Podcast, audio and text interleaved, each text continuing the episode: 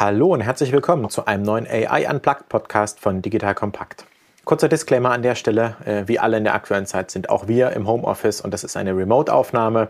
Falls die Audioqualität also nicht perfekt ist, bitte entschuldigt das. Mein Name ist Erik Pfannmüller, ehemaliger Kanu-Weltmeister, dreifacher Familienvater und Gründer von Solvemate, einer KI-basierten Plattform für eine verbesserte Service-Experience. Unsere Chatbots ermöglichen es, dass Endkunden ihre Serviceanfragen im Handumdrehen und ohne menschliche Support-Agenten lösen können. Wie immer bei AI Unplugged erklären wir Alltagsthemen rund um das Thema KI einfach und für jedermann verständlich. Wir besprechen gesellschaftliche Umwälzungen durch KI, aber auch neueste KI-Trends. Heute geht es bei AI Unplugged um das Thema Roboter Status Quo auf dem Weg zur Weltherrschaft. Kurz sozusagen hier in Folge 13 hatten wir schon mal das Thema Robots angesprochen, damals mit UiPath und der Software-Roboter.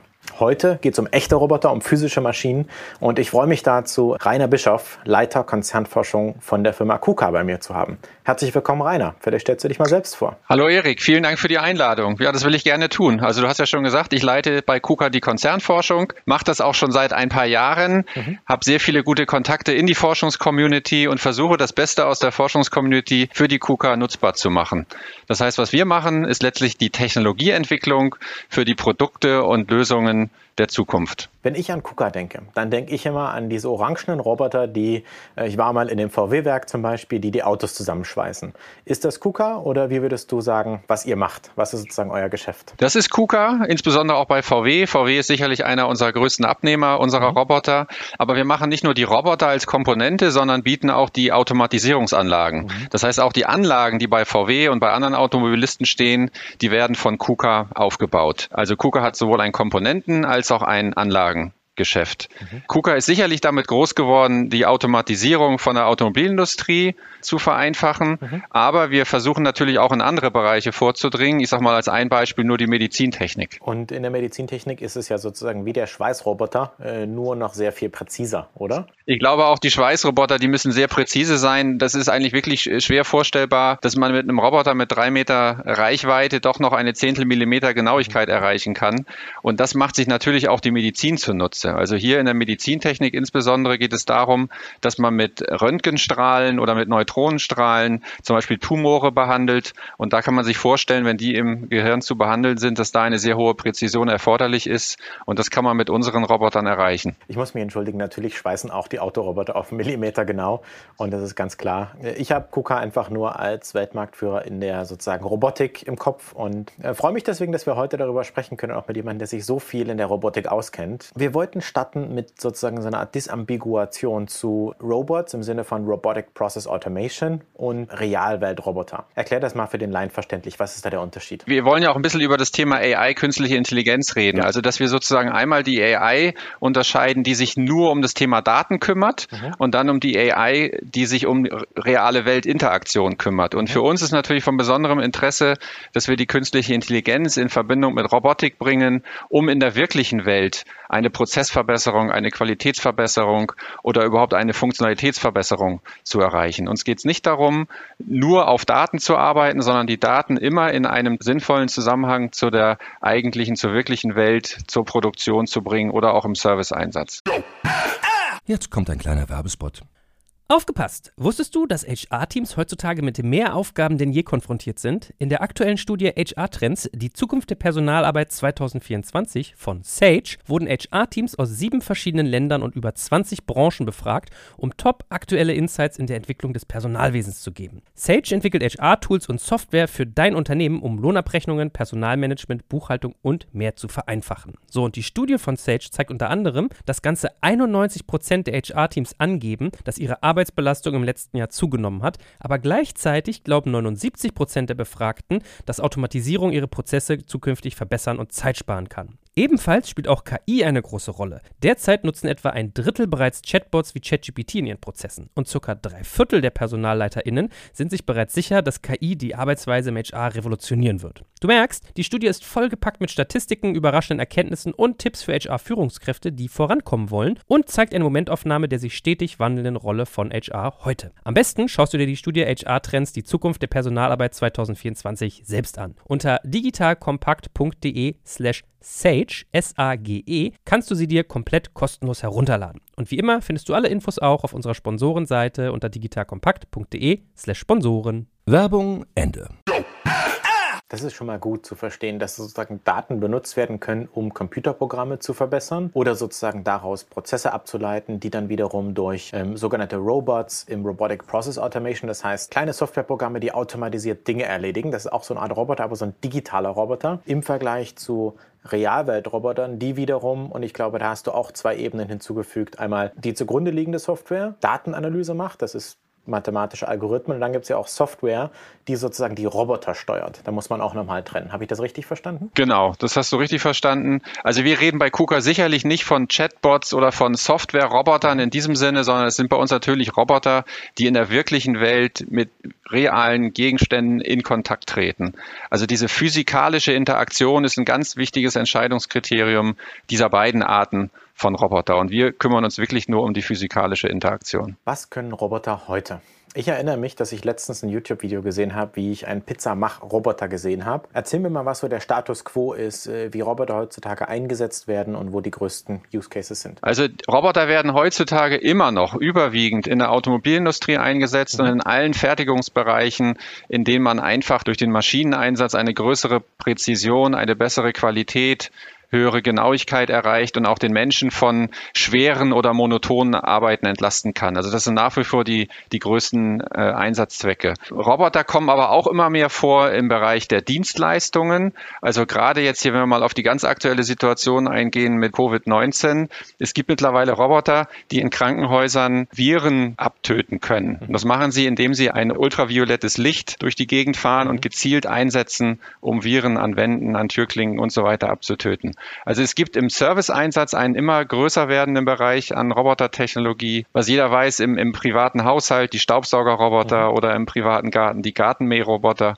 Aber es gibt dazwischen dann, was wir uns vielleicht alle mal erträumt haben, im Bereich der Haushaltshilfen da gibt es noch lange nichts. Mhm. Also da sind wir noch sehr weit davon entfernt. Der Roboter, der sozusagen beim Aufräumen hilft und die Legosteine sortiert und ganz genau weiß, wo welcher Gegenstand ist, den sich Menschen ja merken, um sozusagen den typischen Aufräumroboter oder der Roboter, der, der sozusagen die Wäsche zusammenlegt. Ich falle dir mal kurz ins Wort. Auch das haben wir alles schon in Forschungsbeiträgen gesehen. Mhm. Typischerweise dann aber auch in Videos. Das heißt, es hat vielleicht einmal funktioniert oder auch zweimal. Man beschleunigt diese Videos, um dann zu zeigen, was die Roboter theoretisch machen können. Aber das ist etwas, was wir uns heute noch nicht wirklich vorstellen können, dass das mal in breitflächigen Einsatz kommt. Also ganz anders als die Staubsaugerroboter, die wirklich nur eine einzige Funktionalität haben, tun wir uns aktuell wirklich schwer, Roboter zu entwickeln, die mehrere Funktionalitäten in einem Haushalt erledigen können und das eben zu Kosten, dass jeder bereit wäre, das dafür auch auszugeben. Und woran liegt das? Das liegt daran, dass Robotik insgesamt kompliziert ist. Mhm. Also die Interaktion von Maschinen mit der wirklichen Welt ist nicht so einfach. Der Mensch, der stellt sich das immer sehr einfach vor, weil wir das ja im tagtäglichen Umgang gewohnt sind, mhm. einfach nur ein Glas Wasser einzuschenken, ein Glas auf den Tisch zu stellen, etwas aus dem Kühlschrank zu holen. Das sind für uns alles ähm, Bewegungen, die wir das ganze Leben lang gelernt haben ein Roboter heute kann diese Dinge nicht einfach so lernen oder wenn er sie lernt, dann führt er sie hinterher sehr langsam aus. Mhm. Es sind also funktionelle Defizite, die die Roboter heute einfach haben, dass wir sie nicht für allgemeingültige Aufgabenstellungen einsetzen können. Und das eine ist sozusagen diese Funktionalität, die den Robotern fehlt. Das andere ist aber auch, sind einfach die Kosten. Wir können heute Roboter sehr preiswert in großen Stückzahlen für eine Automobilproduktion zur Verfügung stellen. Aber Roboter, die genauso viele Freiheitsgrade oder noch viel mehr Freiheitsgrade als die heute in der Automobilproduktion tätigen Roboter sind. Es lässt sich kostentechnisch nicht darstellen. Die Anzahl der Motoren, die Anzahl der Getriebe, die man braucht, das hat einfach Kosten, dass heute wir nicht in der Lage wären, ich sag mal, für 1000 Euro einen Haushaltsroboter anzubieten. Das finde ich ganz interessant, dass sozusagen du äh, sagst, hey, wir können einiges, aber wir können auch vieles noch nicht. Lass uns noch mal einen kleinen Schritt zurück machen und sagen, ich habe jetzt verstanden, es geht um sozusagen Mechanik oder Mechatronik, also ganz kleine physische Motoren. Gleichzeitig muss man diesem Motor ja beibringen, was er tun soll, das heißt einen Arbeitsablauf. Und dann kann man sozusagen im dritten Schritt, da kommen wir zu dem Thema KI, sagen, kann der Roboter auch noch was dazulernen? Oder, oder man kann KI benutzen, das ist die zugrunde liegende Software, um ihm zum Beispiel über Image Detection zu sagen, das ist ein Objekt und du kannst das Objekt erkennen, egal wo es liegt, weil dann ja nicht der Arbeitsablauf genau einprogrammiert ist. Lass uns mal ganz oben anfangen bei der Mechatronik. Mhm. Ähm, du hast gesagt, es ist teilweise einfach zu teuer, Roboter herzustellen. Woran liegt das? Für mich ist es einfach. Ich habe hier eine Hand, die kann ich auf und zu machen. Wir sehen es ja gerade auf dem Video und das ist mhm. ganz einfach. Aber so eine Elektrohand ist doch bestimmt schwieriger zu bauen. Mit Sicherheit. Also unsere Hände haben vielleicht mindestens 21 Freiheitsgrade, wenn wir einfach mal die Gelenke zusammenzählen mhm. und können dadurch eine unglaubliche Flexibilität erreichen. Unsere Hand ist auch ein sehr großes Bereich in unserem Gehirn gewidmet, um überhaupt die Hand vernünftig steuern zu können. Die Hand ist mit Sensorik ausgestattet, also mit taktilen Zellen. Wir können Temperatur messen äh, oder nicht messen, aber wir können es fühlen und haben dadurch ganz andere Möglichkeiten, als heute die Technik bietet, auf sehr kompakten Raum ein Manipulationsgerät praktisch unser eigen nennen zu können. Und wir haben nicht nur eins, wir haben sogar zwei. Und außerdem sind wir auch noch in der Lage, dass diese beiden Hände, die sind an Armen dran und mit den Armen können wir auch jede Menge machen. Wir können die auch für einen umschließenden Griff die Arme verwenden. Wir können sehr hohe Kräfte aufbringen, zumindest zeitweise. Und wir können auch auch sehr präzise Aufgaben erfüllen. Und all das bietet die heutige Robotik noch nicht in dem Maße. Das ist ja spannend, wenn man sich, wenn sozusagen man in diesen Videos sozusagen oftmals sieht, was Roboter schon können. Wenn man überlegt, dass alleine eine Roboterhand oder ein Finger ja aus Tausenden von Sinneszellen besteht und die wiederum ja eine Realwelt-Rückkopplung übers Gehirn geben und das Gehirn dann alleine den Griff sozusagen anpasst. Mhm. Und dann kann man sich ja überlegen, dass man auch leicht und stark zugreifen kann. Und das wiederum ist ja über Jahre gelernt, dass ich zum Beispiel eine weiche Naschi-Birne anders anfasse als eine Melone oder als einen Stein und dass ich bei einem Stein aber auch stärker zugreifen muss. Das finde ich interessant, schon mal die Dimension sozusagen der Feinmechanik zu besprechen. Ja. Dann hatten wir noch die zweite Ebene, nämlich wie erklärt man eigentlich Robotern, was sie zu tun haben? Wie macht man das typischerweise? Ich will noch mal einen Satz sagen zu dem Thema Mechatronik. Es haben sich also Herrscharen von Forschern schon damit beschäftigt, nur herauszufinden, wann ein Gegenstand aus einer Hand rutscht. Mhm. Also wie stark muss ich zugreifen, bevor ein Gegenstand rutscht mhm. in meinen Händen. Und das haben wir sozusagen als Mensch sehr einfach im Laufe unseres Lebens gelernt, wie das funktioniert. Das sind so einzelne Funktionalitäten, die man dann zusammensetzen muss, damit ein großes Ganzes, eine Manipulationsfähigkeit daraus wird. Und äh, wie gesagt, auf, auf Forschungsniveau haben wir bestimmte äh, Funktionalitäten erreicht, mhm. aber die jetzt kommerziell einzusetzen, umzusetzen und das zu einem Kostenfaktor zur Verfügung zu stellen, dass sich jeder so einen Roboter leisten kann und mag, mhm. da, da sind wir weit von entfernt. Wenn es jetzt, wenn jetzt, genau, wenn man es jetzt bis zum Ende denkt und sagt, wie möchte man eigentlich mit solchen Robotern interagieren, agieren, dann ist es natürlich so, als wenn ich ein, vielleicht eine, eine Haushaltshilfe hätte, der ich ganz beliebig Kommandos geben kann, äh, was sie denn mhm. zu tun hat. Also bring hol mir, bitte, hol mir mal eine Flasche Bier aus dem Kühlschrank, mhm. ist so ein ganz typisches Beispiel. Das ist aber etwas, was ich mir heute auch sehr einfach vorstellen kann. Was, wir, wir kennen alle Siri, wir kennen Cortana, wir kennen die ganzen Sprachassistenten. Jeder kann sich vorstellen, dass man solche einfachen Kommandos mittlerweile sprechen kann.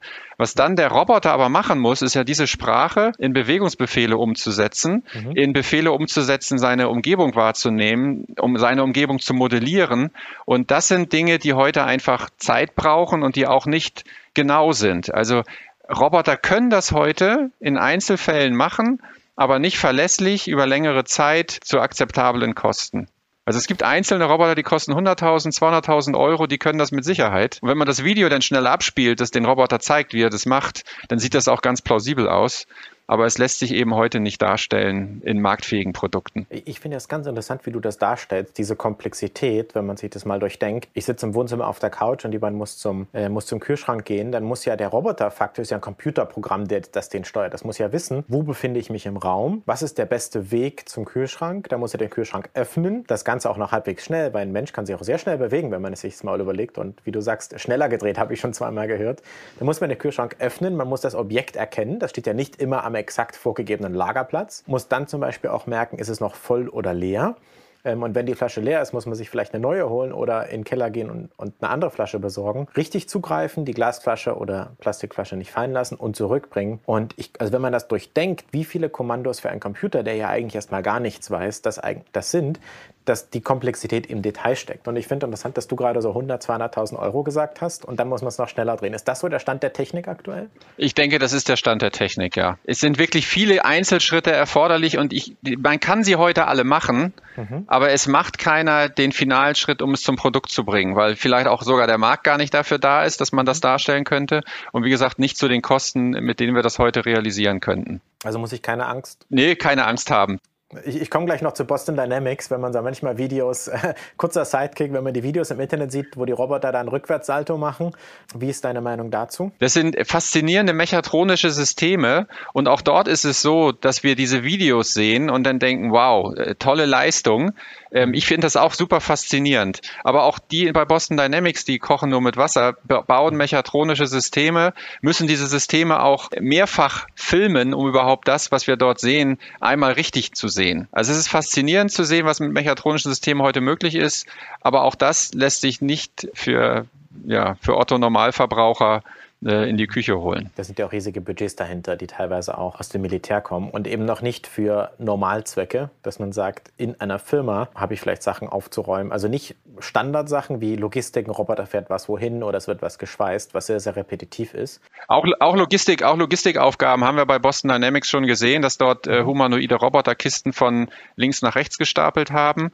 Aber bis das tatsächlich mal einen, ein, man muss das auch immer als einen Ablauf sehen, der in so einer Firma äh, ein, ein Warenablauf, der durchzuführen ist. Und da stecken noch ganz viel mehr Dinge dahinter, als jetzt in Anführungszeichen nur das Aufheben äh, dieser Kiste und dann womöglich auch das richtige Abstapel dieser Kisten. Es ist Software für alle Einzelprobleme vorhanden, aber das in Summe zu einem Produkt zu bringen, ist eine relativ schwierige Aufgabe. Auch wenn man sich das vorstellt, dass es ja äh, eine ökonomische Frage ist. Sprich, eine Firma muss ein Investment machen, das sehr, sehr teuer ist, und dann muss man x Roboter verkaufen über eine Zeit. Und im Vergleich dazu ist ja die Sache, okay, wenn ein Mensch heute viele Pakete pro Stunde in einer unglaublich hohen Qualität haben kann, dann ist ja die Frage, das hat so vorhin gesagt, gibt es überhaupt einen Markt dafür? Das heißt, kann ich ein Produkt zu einem attraktiven Preis anbieten, der ja deutlich günstiger sein muss als der der Zeit der menschlichen Arbeit, damit sich überhaupt die Anschaffung, dieses Investment in einen Roboter rechnen kann. Genau, unsere Kunden machen sehr wohl eine Kosten-Nutzen-Rechnung mhm. und ähm, es ist ungefähr so, wenn man einen Roboter kauft, dann zahlt man nochmal ungefähr das Vierfache an Installationskosten, an, an Programmierkosten. Das heißt, es ist am Ende nicht nur der Roboter, es ist ja die gesamte Anlage, die man braucht. Man muss einen ganzen Warenfluss organisieren und teilweise lohnt sich das eben nur bei sehr großen Stückzahlen und bei, bei Stücken, die immer gleich aussehen. Deshalb eben auch der Anfang der Robotik in der Automobilindustrie, wo man eben von Anfang an hohe Stückzahlen hatte. Aber auch da kommen wir mittlerweile zu Anlagen hin, die sehr viel individueller Autos bauen können und wo man mehrere verschiedene Typen von Autos, also mit Stufenheck, ohne Stufenheck, als Coupé, als Cabrio, was es auch noch für Varianten gibt, dass man die alle über eine Anlage, über eine Schweißanlage fahren kann, um diese Karossen für diese unterschiedlichen äh, Autos schweißen zu können. Das ist der aktuelle Stand der Technik. Finde ich spannend. Wir sind jetzt bis hierhin gekommen und wir haben sehr viel sozusagen schon über Roboter äh, gesprochen. Ich weiß aber aus unserem Vorgespräch hatten wir über vier Evolutionsstufen von Robotern äh, gesprochen und ich mag unseren Hörern immer gerne so ein Bild im Kopf mitgeben geben, dass sie sich das vorstellen können, wo wir gerade sind.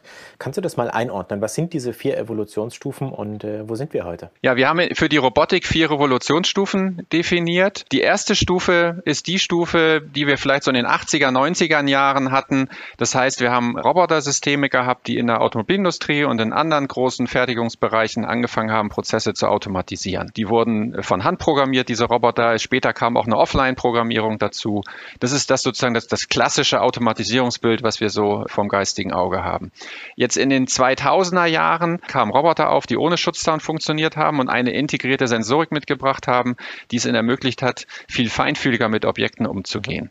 Das ist die zweite Revolutionsstufe von der wir sprechen. Die dritte Revolutionsstufe, die sieht dann Roboter auf mobilen Plattformen. Das heißt, der Roboter wird auch mobil. Der Roboterarm kann am Ort A und am Ort B eine Tätigkeit vollführen und auf dem Weg dazwischen. Und die vierte Revolutionsstufe wäre dann die, wo diese Roboter, die ich zuvor genannt habe, nicht mehr nur programmiert werden oder automatisch etwas ausführen, sondern autonom werden. Das heißt, die Roboter werden kognitiv und dann habe ich diese vierte Stufe erreicht, wo Roboter auch selber Entscheidungen treffen, wie bestimmte Aufgaben zu erledigen sind. Und heute befinden wir uns so zwischen der Stufe zwei und drei dieser Revolutionsstufen. Das heißt, wir haben Roboter, sogenannte Cobots, die immer mehr mit dem Menschen zusammenarbeiten, im menschlichen Umfeld arbeiten, keinen Schutzzaun mehr brauchen, hin zu Robotern, die auch mobil werden und dann zwischen verschiedenen Werkzeugmaschinen Teile transportieren, in Werkzeugmaschinen Teile einlegen, dort wieder rausnehmen.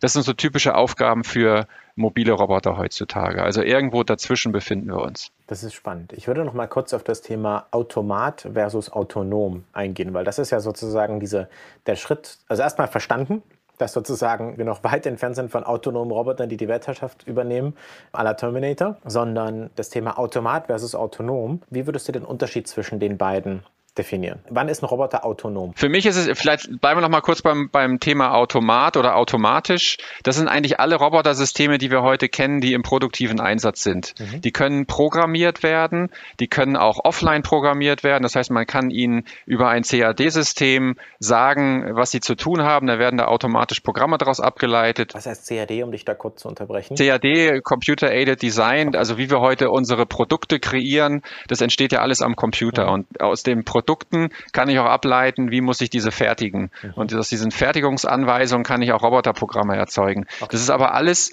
vordefiniert. Mhm. Das heißt, die Roboter, die arbeiten ein Programm ab, was man ihnen mit auf den Weg gegeben hat. Es gibt wenig Sensorikeinsatz in diesen ersten drei Revolutionsstufen, bis auf das, was ich eben sagte, dass die Roboterarme mittlerweile Sensoren an Bord haben, äh, dass es ihnen eine, eine feinfühlige Interaktion auch mit der Umgebung ermöglicht, aber immer blind noch weitestgehend. Also wenn ich, nur um das kurz nochmal da einzuhalten, einzuhaken, wir gehen gleich weiter hin.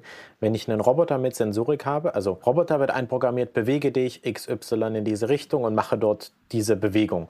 Und wenn ich als Mensch in dem Umfeld arbeite, vielleicht trägt der Roboter das Stück Eisen und der Mensch haut mit dem Hammer drauf, dann merkt der Roboter, wenn er sich zu nah an den Menschen bewegt. Und das meinst du mit eingebauter Sensorik. Die Nähe des Menschen, die kann er in den seltensten Fällen heute spüren, also mhm. zumindest nicht in sicherer Technik. Mhm. Was er spüren kann, ist, sind Kontakte.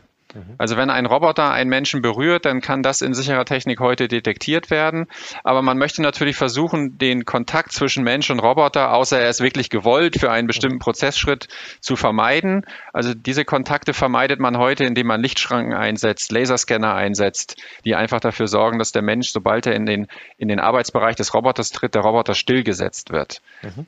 Das möchte man aber für zukünftige Produktionsumgebungen vermeiden, äh, dass Roboter und Mensch wirklich nebeneinander arbeiten können und der Roboter einfach langsamer wird, sobald sich der Mensch dem Arbeitsbereich des Roboters nähert. Jetzt kommt ein kleiner Werbespot. Aufgepasst! Heute gibt's Werbung in eigener Sache. Wir wollen dich nämlich besser kennenlernen, weil viele hören Woche für Woche unseren Podcast und dabei wissen wir gar nicht immer, wer genau diese Leute sind. Und natürlich wollen wir ja aber wissen, wer du bist, um unseren Inhalt auch an deinen Interessen ausrichten zu können. Und um das zu ändern, habe ich eine Umfrage vorbereitet. Dort kannst du uns erzählen, wer du bist und wofür du dich interessierst. Und was du davon hast, naja, ich meine, je besser wir dich kennen, desto besser können wir unseren Podcast an deine Bedürfnisse anpassen. Und dann spreche ich auch keine Werbung mehr für Penispuppen und Online-Casinos ein, wo dich womöglich ganz andere Dinge interessieren. Nein, kleiner Spaß und trotzdem, du tauscht fünf bis zehn Minuten deiner Zeit gegen viele Stunden noch bessere Unterhaltung und Tiefenwissen in der Digitalwirtschaft. Klingt für mich nach einer Win-Win-Situation und geh doch also daher mal auf die Seite digitalkompakt.de/slash Umfrage. Fülle diese nach bestem Wissen und Gewissen aus und freue dich in Zukunft auf noch besseren Content auf Digital Kompakt. Ende der Werbung. Wir waren sozusagen beim Computer-Aided Design, wo äh, die Fertigungsprozesse dem Computer, dem Roboter gegeben werden und er einfach genau ausführt, was ihm gesagt wurde. Und dann kommen wir ja irgendwann zu dem Schritt, wo man gerne möchte, dass der Roboter erstens vielleicht Dinge, also ich sehe da zwei Dimensionen. Bitte korrigiere mich, wenn das falsch ist. Das eine ist, wenn ich zum Beispiel einem Roboter sage, finde einen gelben Legostein, dann muss ja der Roboter in einem Haufen von allen Farben von Lego zum Aufräumen, um bei diesem Beispiel zu bleiben, das sich jeder vorstellen kann, dann muss der Roboter ja ein trainiertes Computer Vision System benutzen, was ja KI ist, um erstmal die Farbe Gelb von den anderen zu erkennen und dann einen Lego-Stein vielleicht von anderen Objekten. Das heißt, dann benutzt der Roboter KI, um überhaupt seine Aufgabe auszuführen. Das heißt, die Aufgabe wird nicht mehr einprogrammiert, sondern abstrakt formuliert. Finde den Stein und nicht mehr gehe dorthin, bewege dich dahin. Das ist die eine Dimension. Und die zweite Dimension ist, dass der Roboter seine Bewegungen selbst lernt. Zum Beispiel merkt, okay, ich habe die Birne gegriffen, aber ich habe sie zerknetscht und weil ich sie zerdrückt habe, muss ich beim nächsten Mal nicht mehr so stark zugreifen. So ein bisschen Reinforcement Learning. Wie siehst du die beiden im Zusammenspiel und wie ist der Status quo? Wie wird das passieren, dass die Roboter so langsam autonom werden? Auch da gibt es ja schon äh, genügend Beispiele, dass das funktioniert. Auch, auch wir haben uns äh, bei KUKA in der Konzernforschung mit diesen beiden Fragestellungen beschäftigt. Mhm. Ähm, das Thema Vision ist sicherlich ein ganz wichtiges Thema. Wir versuchen mit Hilfe von Kameras, die an den Robotern fest installiert sind oder die in der Umgebung des Roboters sind, zu erkennen, wie die Umgebung aufgestellt ist, wo Objekte liegen, mit denen ich interagieren möchte. Mhm. Das lässt sich heute sehr gut machen und auch dort gibt es Möglichkeiten, das über neuronale Netze, die ich trainiert habe, die Bilderkennung zu vereinfachen. Ich würde sagen, das ist ein Stand der Technik, der uns heute auch sehr viel schneller zum Ziel bringt, eine Bildverarbeitung, die für Roboter interessant ist, äh, durchzuführen. Der zweite Aspekt, dass Roboter sich selber beibringen, wie bestimmte Griffe zum Beispiel auszuführen sind, das ist noch Gegenstand der Forschung. Das lässt sich nicht so ohne weiteres auf die Roboter im Produktionseinsatz äh, übertragen. Aber auch hier kommen wir der Sache ein wenig näher. Das, das Beispiel, was, was wir bei uns ausprobiert haben, ist, dass wir einen Roboter haben, letztlich wie ein Kleinkind, das greifen lernt, einfach in eine Kiste haben greifen lassen. In dieser Kiste befanden sich zwei verschiedene Bausteine, runde und eckige. Und die Runden hat er dann gelernt, nach links zu sortieren und die eckigen nach rechts zu sortieren.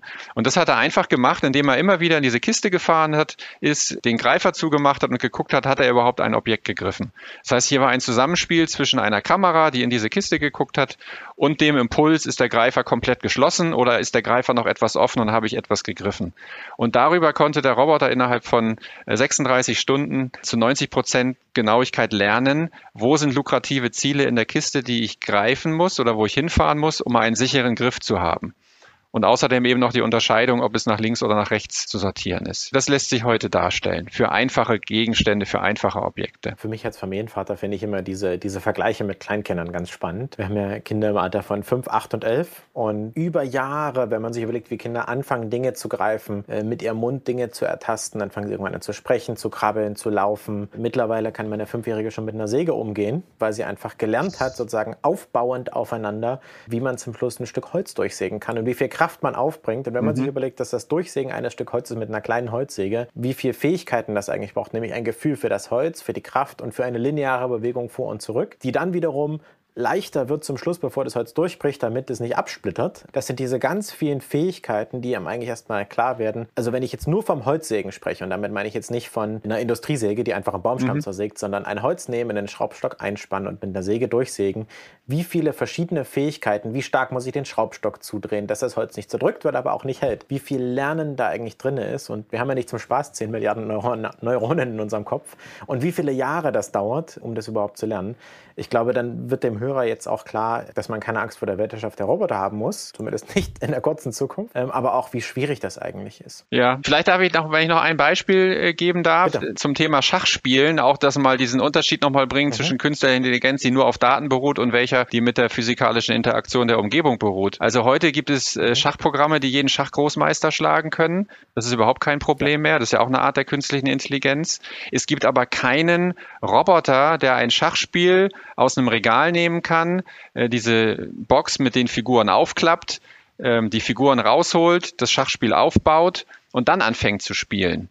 Das heißt, die Interaktion des Roboters mit der wirklichen Welt ist so viel schwieriger als das eigentliche digitale Abbilden des Spieles Schach und das erfolgreich spielen zu können. Und dann wird einem vielleicht auch klar, dass es jeder Sechsjährige kann heute ein Schachspiel aufbauen, vielleicht auch ein fünfjähriges Mädchen. Aber ein Roboter heute macht das nicht. Äh, Finde ich interessant. Auch diese, du hattest vorhin das Wort Freiheitsgrade genannt. Beim Schach gibt es ja irgendwie vor, zurück, zwei Freiheitsgrade. Ich weiß nicht, mhm. ob das jetzt korrekt richtig ist, da mhm. bist du der Experte, aber es gibt XY, halt, äh, genau. von A nach B und es gibt XY und dann gibt es noch als dritte Dimension vielleicht welche Figur, weil die verschiedene Sachen hat. Ja, die, die Höhe, die Höhe würde ich in dem Fall noch als Freiheitsgrad betrachten. Man muss ja die, die Schachfigur auch anheben, vielleicht über andere Figuren drüber heben und dann wieder absetzen. Mhm. Das heißt, man hier XYZ. Die Rotation der Schachfiguren spielt in dem Moment keine Rolle, weil es ist uns letztlich egal, wie das Pferd äh, auf dem Feld steht. Die Rotation der Figur auf, äh, um die, um die Y-Achse herum spielt in dem Moment keine Rolle. Aber Freiheitsgrade, wenn ich jetzt an, an so eine Art humanoiden Roboter, der mir eine Flasche Bier holen soll, oder mhm. der die Schach, sagen wir, der die Schachpackung aus dem Regal nimmt, der muss ja mhm hinfahren, da gibt es drei Freiheitsgrade. Genau. Dann muss er sozusagen das Regal öffnen, Schublade öffnen, da gibt es immer wieder, also für jeden Vorgang gibt es ja verschiedene Freiheitsgrade. Ja. Und je mehr Vorgänge nacheinander oder teilweise auch parallel, nämlich Schublade schließen und anheben sind, hat man ja parallel sozusagen, ich, ich denke, stelle mir es immer wie Dimensionen vor. Und das ist die Ursache dafür, weil es sich ja expon also das multipliziert sich und wird ja exponentiell schwieriger, das Problem zu lösen. Vielleicht kann das jeder bei sich zu Hause auch mal machen. Typischerweise würden wir heutige Roboter vielleicht nur mit einem Arm ausliefern, nicht mit zwei, allein schon aus Kostengründen. Und jetzt kann jeder mal zu Hause bei sich selber überlegen, wenn er sich seinen zweiten Arm in die Hosentasche steckt oder auf den Rücken bindet und vielleicht dazu noch ein Auge zumacht, vielleicht auch beide Augen oder verbindet, wie er dann in der Lage ist, im Haushalt sinnvolle Tätigkeiten zu machen. Da wird man vielleicht schnell dazu kommen, dass man vielleicht doch ein Stereo sehen braucht wie der Mensch und man wird dazu kommen, dass man doch vielleicht zwei Arme braucht, neben den zwei Armen eben auch noch die zwei Hände und dann komme ich ganz schnell in, in eine Anzahl von Motoren, äh, die ich einfach brauche und ansteuern und koordinieren muss, die sich eben heute, ich komme nochmal auf das Thema Wirtschaftlichkeit, das lässt sich einfach nicht wirtschaftlich darstellen. Im Forschungsumfeld kann ich sicherlich einzelne Aufgaben lösen. Mhm.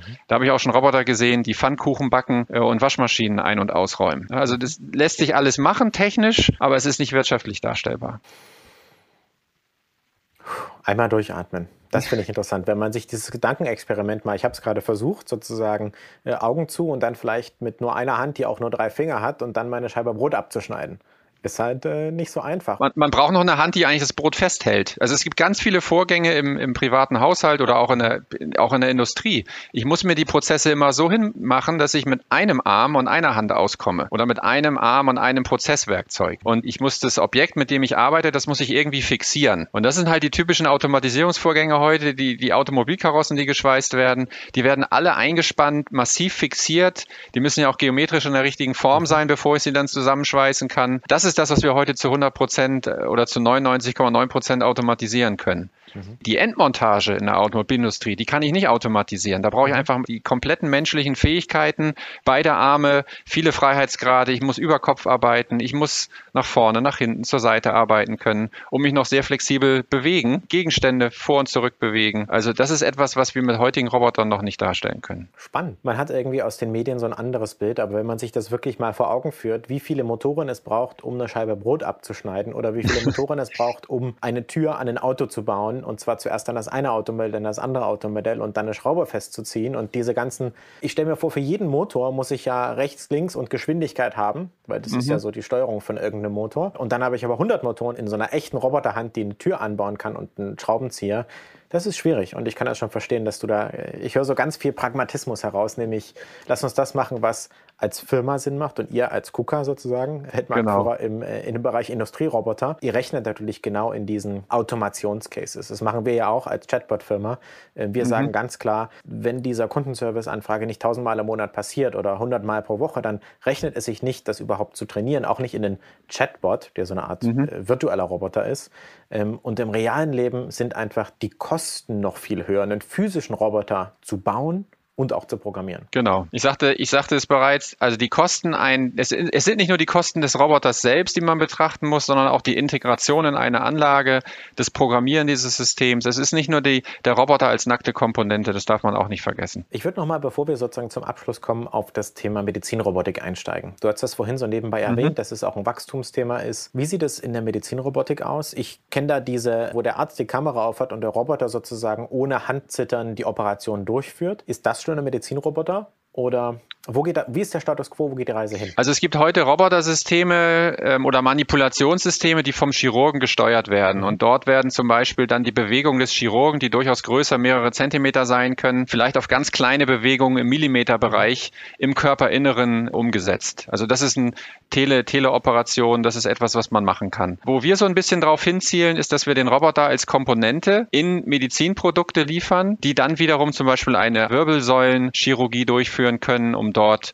Schrauben zu setzen, Roboter, die wir auch aus der Industrie heraus kennen, zur Tumorbehandlung eingesetzt werden oder einfach auch einen Roboter dazu hernehmen, einen Patienten so zu positionieren, dass er an einem Neutronenstrahl richtig positioniert wird. Also Roboter mit ihrer hohen Präzision mhm. können also im medizinischen Alltag von sehr, sehr großer Hilfe und Bedeutung sein. Vielleicht nochmal ein Beispiel äh, mit den Röntgenstrahlen. Das muss man sich so vorstellen, dass ich eine Röntgenstrahlkanone am Endeffektor des, des Roboters befestigt habe und dann versuche, diesen Tumor zu treffen. Mhm. Diesen Tumor, den treffe ich jetzt aber nicht nur von einer Richtung auf den Kopf gezielt, sondern von mehreren Richtungen um den Kopf herum. Und was dann passiert, ist, dass sich die Strahlen alle in dem mhm. Tumor treffen, aber das umliegende Gewebe eigentlich nur einmal von so einem Strahl durchstoßen wird. Damit schaffe ich es also, mit einer höheren Dosis den Tumor zu bearbeiten und das umliegende Gewebe wird geschont. Und das ist, denke ich, ein großer Vorteil, den die Robotik heute bietet mit, mit ihrer Präzision, dass man Menschen helfen kann, denen man früher noch nicht helfen konnte. In der Medizin sind ja auch viele Dinge sehr, sehr klein. Und da muss es nicht unbedingt um sozusagen Nanomedizin gehen, sondern viele Sachen sind auch, ich stelle mir vor, alle, sehr viel in der Chirurgie, Herzchirurgie, wie wir gerade diese Manipulationsroboter hatten, da muss, ist ja auch der Mensch gefragt, dass der keinen Quatsch macht. Und wenn der Mensch zufällig abrutscht bei der Bewegung, dann ist das eben die Maschine, die das Abrutschen erkennen kann. Auch wiederum durch KI-gestützte Software, die erkennt, diese Bewegung war nicht intentionell, die war halt abgerutscht durch Zufall oder man hat gezittert und das Zittern aus Wacke äh, rausradiert, sozusagen mhm. softwaretechnisch. Und gleichzeitig aber auch die physische Präzision Präzision einfach, stell mir das gerade vor, ähm, mit den Röntgenstrahlen bei einem Tumor an irgendeiner Stelle, werden fünf kleine Röntgenstrahlroboter gemacht und das ist einfach viel besser und viel präziser. Und da ermöglichen Roboter Dinge, die vorher gar nicht möglich waren. Genau. Was wir vielleicht noch als ein, ein nettes Beispiel vielleicht äh, bringen können, ist, dass Roboter heute in der Lage sind, äh, Haarverpflanzung zu unterstützen. Mhm. Das heißt, der Roboter, der erntet an bestimmten Stellen am Kopf, wo eben die Haare noch wachsen, erntet er im Grunde genommen Haarwurzeln. Ich muss lachen, weil, ich, äh, weil, ich, recht wenig Haare habe oben und das Thema gerade passt. Ja. Und, die, und diese Haare, diese Haarfollikel, die werden dann an, an bestimmter anderer Stelle, wo sie eben gebraucht werden, wieder eingesetzt. Und jetzt hat der Roboter einen bestimmten bestimmten Endeffektor, der eben in der Lage ist, diese, diese Haarfollikel einzuschießen in die Kopfhaut und das auch auf eine Art und Weise, dass das nicht nach einem ganz einfachen Muster aussieht, sondern auch zufällig aussieht. Dass also hinterher das nicht zu erkennen ist, dass das mhm. praktisch durch einen Roboter, der eine hohe Präzision hatte, gemacht wurde, sondern dass man dann bewusst wieder eher ein Zufallsmuster einbringt, um das dann natürlich aussehen zu lassen. Das finde ich ein super Beispiel, um sozusagen einerseits diesen repetitiven Prozess von 5000 Haaren oder x tausend, die da umgesetzt werden, mit gleichzeitig einer Präzision und einer computerbesteuerten sozusagen Variability mhm. einzubringen. Genau. Sehr schönes Beispiel. Und pro Haar gibt es einen Dollar. Das heißt, wenn sich jemand 10.000 Haare versetzen lässt, sind das 10.000 Dollar. Und das ist ein sehr lukratives Geschäft für die, die dann unsere Roboter dafür einsetzen. Arbeitet ihr daran an solchen Robotern? Wir haben solche Roboter, die wie gesagt dann als Komponente in ein Medizinprodukt eingebracht mhm. werden können. Also wir selber sind nicht Anbieter der, des Medizinproduktes. Das machen dann andere. Das gibt es viele Start-up-Unternehmen, aber auch etablierte mhm. Unternehmen wie Siemens Healthcare zum Beispiel. Mhm. Ähm, die nehmen dann unsere Roboter und integrieren sie in ein Medizinprodukt und bieten das dann wieder am Markt an. Spannend. Finde ich einen ganz interessanten Ausblick, dass man überlegt, dass es Haarverpflanzung in zehn Jahren vielleicht nicht mehr vom Mensch gemacht werden, weil es einfach schneller und effizienter ist, so wie Augenlaseroperationen auch vom Computer gemacht werden mittlerweile. Gib vielleicht noch mal zum Abschluss äh, so einen kleinen Ausblick, so die nächsten fünf bis zehn Jahre. Was sind die interessantesten Themen, auf die ihr schaut und wo du Innovationen kommen siehst? Also wir sehen definitiv natürlich das Feld der künstlichen Intelligenz kommen, dass wir das auf eine bestimmte Art und Weise mit unserer Robotertechnik verheiraten müssen. Und hier bietet sich natürlich insbesondere an, beim Thema Prozessautomatisierung, Qualitätsverbesserung tätig zu werden. Wir können vielleicht erkennen, wenn Roboter ein Problem in ein Problem laufen. Unsere Roboter, die laufen 400.000 Stunden ohne irgendeine Wartungsintervall zu haben. 400.000 Stunden, das ist eine wahnsinnig lange Zeit. Also mehrere Monate, 24 Stunden, sieben Tage die Woche, 365 äh, Tage im Jahr. Und es kann aber trotzdem sein, dass an irgendeiner Stelle, an einer anderen Stelle im Prozess, also nicht der Roboter selbst, sondern an irgendeiner anderen Stelle ein Problem auftaucht und dass wir versuchen dann für die gesamte Anlage zu erkennen, wo sind irgendwelche Anomalien gegenüber dem äh, Normalprozess. Und diese Anomalien zu erkennen und dann entsprechend einzugreifen und vielleicht auch vorbeugende Wartungsintervalle dann vorzuschlagen. Das ist so ein, ein Bereich, auf den wir jetzt zielen. Also mithilfe einer Datenanalyse aus dem laufenden Prozess heraus zu sagen, wie können wir etwas besser machen oder verhindern, dass eine Anlage stehen bleibt aufgrund eines Fehlers. Super. Das sind ja interessante Ausblicke. Und auf jeden Fall können wir zusammenfassen, dass die Weltherrschaft der Roboter ganz weit weg ist, weil vorher, bevor sie die Welt übernehmen, müssen sie erstmal lernen, Bier zu holen. Und äh, selbst das klappt noch nicht und dann noch das Schachspiel aufbauen. Ich danke Rainer Bischoff, äh, Leiter Konzernforschung von der Firma KUKA, für das tolle Gespräch. Dankeschön. Ich danke. Werbung Aufgepasst! Das Jahr 2024 ist schon voll im Gange und jetzt heißt es neue B2B-Leads gewinnen. Du möchtest deine Sales Pipeline so schnell wie möglich voll haben und deshalb empfehlen wir dir an dieser Stelle unseren Partner SalesViewer. Wer nicht weiß, was SalesViewer macht, hier eine kurze Erklärung. SalesViewer entschlüsselt Unternehmen, die deine Webseite besuchen und zeigt diese in Klarnamen an. Du siehst also ganz genau, wer eure Webseite besucht und wofür sich diese potenziellen Kundinnen interessieren. Und damit hast du ja wirklich ein mächtiges Werkzeug in den Händen, weil du diese Unternehmen dann zielgenau ansprechen und einfach zu neuen Kundinnen machen kannst. Dein Marketing und Vertrieb werden das für die B2B-Lead-Generierung feiern, sage ich dir. Und du bist damit auch in guter Gesellschaft, denn Marktführer wie Stepstone, Jochen Schweizer, Sport5 oder Avato Systems setzen bereits auf Sales Viewer und generieren damit täglich neue B2B-Leads. Wie so eine Registerkasse eigentlich, wo es immer klingelt, wenn du wieder eine neue Brand identifiziert hast, die sich für dich interessiert und die du jetzt einfach pflücken kannst. Daher, wenn das für dich interessant ist, dann teste SalesViewer doch einfach mal kostenlos. Alles, was du dafür wissen möchtest, findest du unter folgender Weiterleitung: digitalkompakt.de/slash salesviewer. Und wie immer verlinke ich dir das auch auf unserer Sponsorenseite unter digitalkompakt.de/slash Sponsoren. Das war's mit dem Werbespot.